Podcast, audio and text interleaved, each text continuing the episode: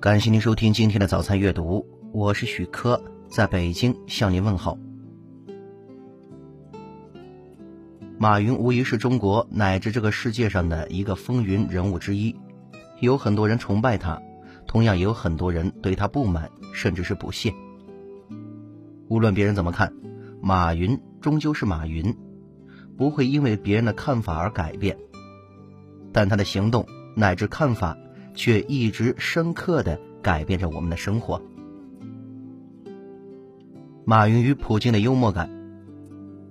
去年，普京与马云在于俄罗斯弗拉迪沃斯托克举办的第四届东方经济论坛上有一次见面了。无巧不成书，下飞机之前，马云还在飞机上过了五十四岁的生日。普京在那天的企业家圆桌会上看到马云。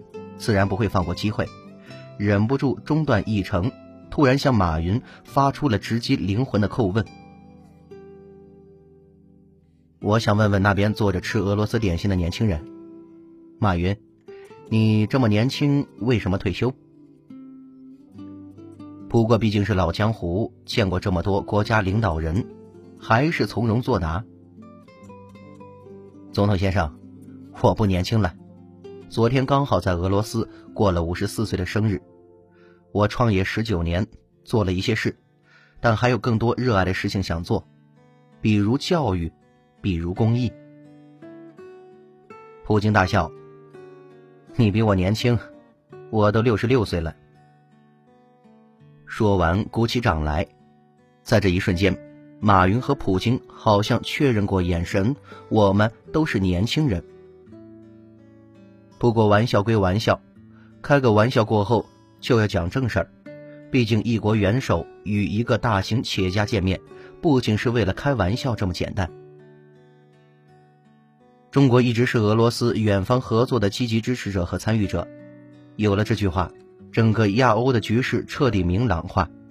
未来，中国牵头的一带一路与俄罗斯主导的冰上丝路三线并进不在话下。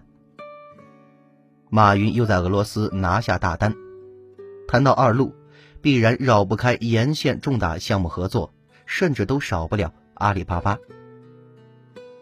马云说他之前永远属于阿里，要帮助全球中小企业，看来果然都是大实话。拿下俄罗斯，当所有人都以为马云将慢慢淡出之时，哪知道第二天他就扔出一颗重磅炸弹。据报道，当天，在普京的见证下，阿里巴巴集团还与俄罗斯直接投资基金 Myro 集团 Megaphone 宣布建立新的战略合作伙伴，成立合作公司，名字就叫全球速买通俄罗斯公司。其中，阿里占股百分之四十八，国有基金占百分之十三，Myro 占百分之十五，运行商 Megaphone 占百分之二十四。这是历史的一刻，是中俄两国企业首次组建大型合资公司，意味着两国企业迈出了不分你我、开始融合的第一步。何为全球速买通俄罗斯公司？去年五月，马云打造中国的淘宝，让中国没有难做的生意，只需要一部手机，坐在家里就能做全国的生意。未来五年。马云要打造世界的淘宝，让天下没有难做的生意，无国界、无种族、无宗教，所有人都能做世界的生意。这个世界淘宝就叫做全球速买通。如今与俄罗斯合资成立分公司，意味着俄罗斯正式加入中国企业的全球贸易体系。接着，目前马云的世界淘宝已覆盖全球二百三十个国家和地区。支持十八种语言，全球已有超过一点五亿人在上面交易买卖。这便是马云的全球买、全球卖。既然有了买卖，就有了物流，所以菜鸟物流也在疯狂出海。他的任务是全球运。既然有了交易，就有了支付宝，所以支付宝也在加速出海，与各个国家地区成立合作公司。他的任务是全球付。所以，马云在宣布辞职消息后的第一件事，不是慢慢淡出，而是争取在这最后一年把根扎稳，把种子都种下去。马云说：“虽然一年以后我退休了，但我可以保证，不论什么时候阿里在俄罗斯的发展，都会遵循当地法律，符合中俄两国的利益。”马云还向普京提出四项建议：用一入的推动“一带一路”，加强中俄技术合作，发展贸易、旅游、技术培训。加大对中小企业和年轻人的支持。这四点看来个个说到普京的心里。话音刚落，就得到现场点赞，支持阿里巴巴在俄罗斯的发展。普京等马云讲完，说：“你讲的很好，你说阿里会遵守俄罗斯相关法律法规，俄罗斯政府也会全力支持阿里在俄罗斯的发展。”普京、马云这一答一问，两次鼓掌，真的是英雄惜英雄。看得出来，除了第一个退休问题有点超纲，之后你来我往就是高手间的切磋。短短几十秒，马云就把自己退休以后阿里巴巴在俄罗斯的路给铺好了，还立立正正的。其实到过俄罗斯机场的朋友都知道，那儿支付宝使用率还是挺高的。银联卡也有优惠，阿里巴巴应该是早就下手了。不过也有人调侃，不管什么支付手段，不还是花自己的钱吗？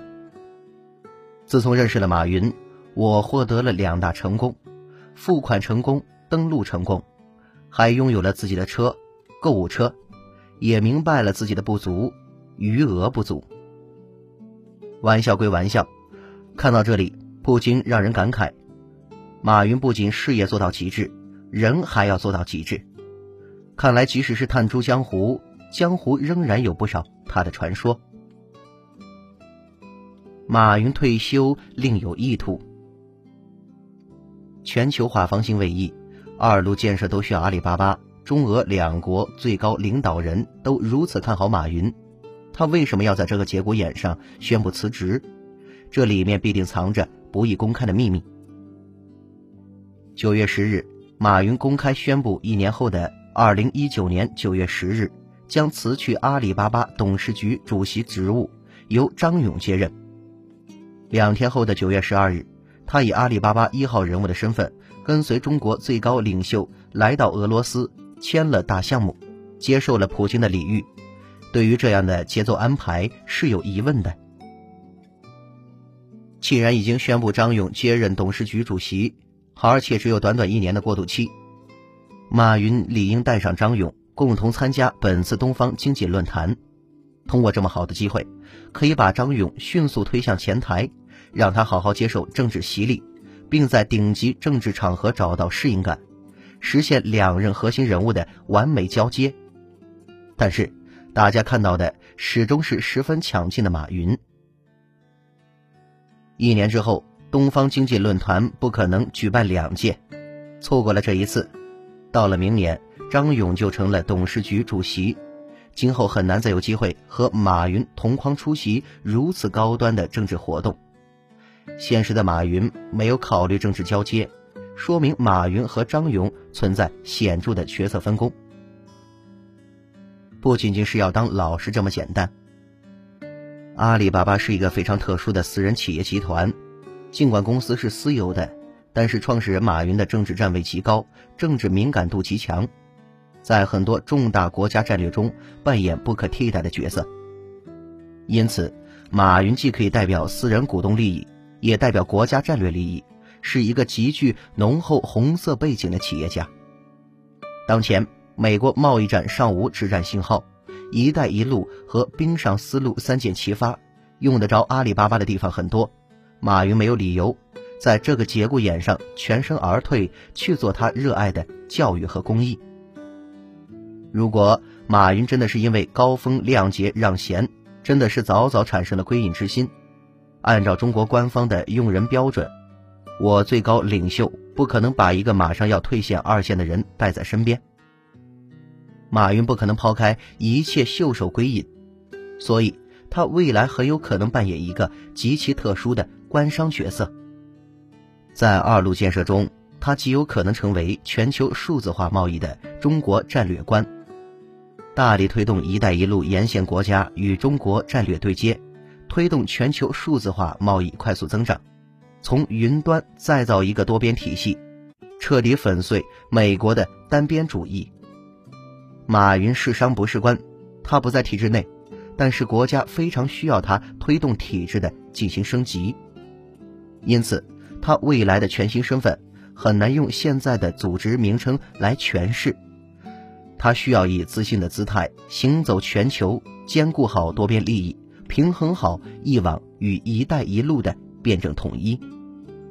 从这个角度来讲，马云非常有可能参与到顶层设计当中，成为顶层智囊中的一名大员，由他亲手设计的国家政治需要与阿里巴巴商业需求的战略合作。由张勇负责具体实施，未来的二路前景变得更加明朗、触手可及。所以他永远不会离去，他就是想告诉所有人：天下没有难做的生意，信用等于财富，需要阿里人世世代代去奋斗。他永远不会停下，他就是想趁还未老去，用一年时间把根扎稳，然后腾出手来。去改变最需要他的中国教育。春蚕到死丝方尽，蜡炬成灰泪始干。也许，这便是一个老实出身的企业家吧。感谢您收听今天的早餐阅读。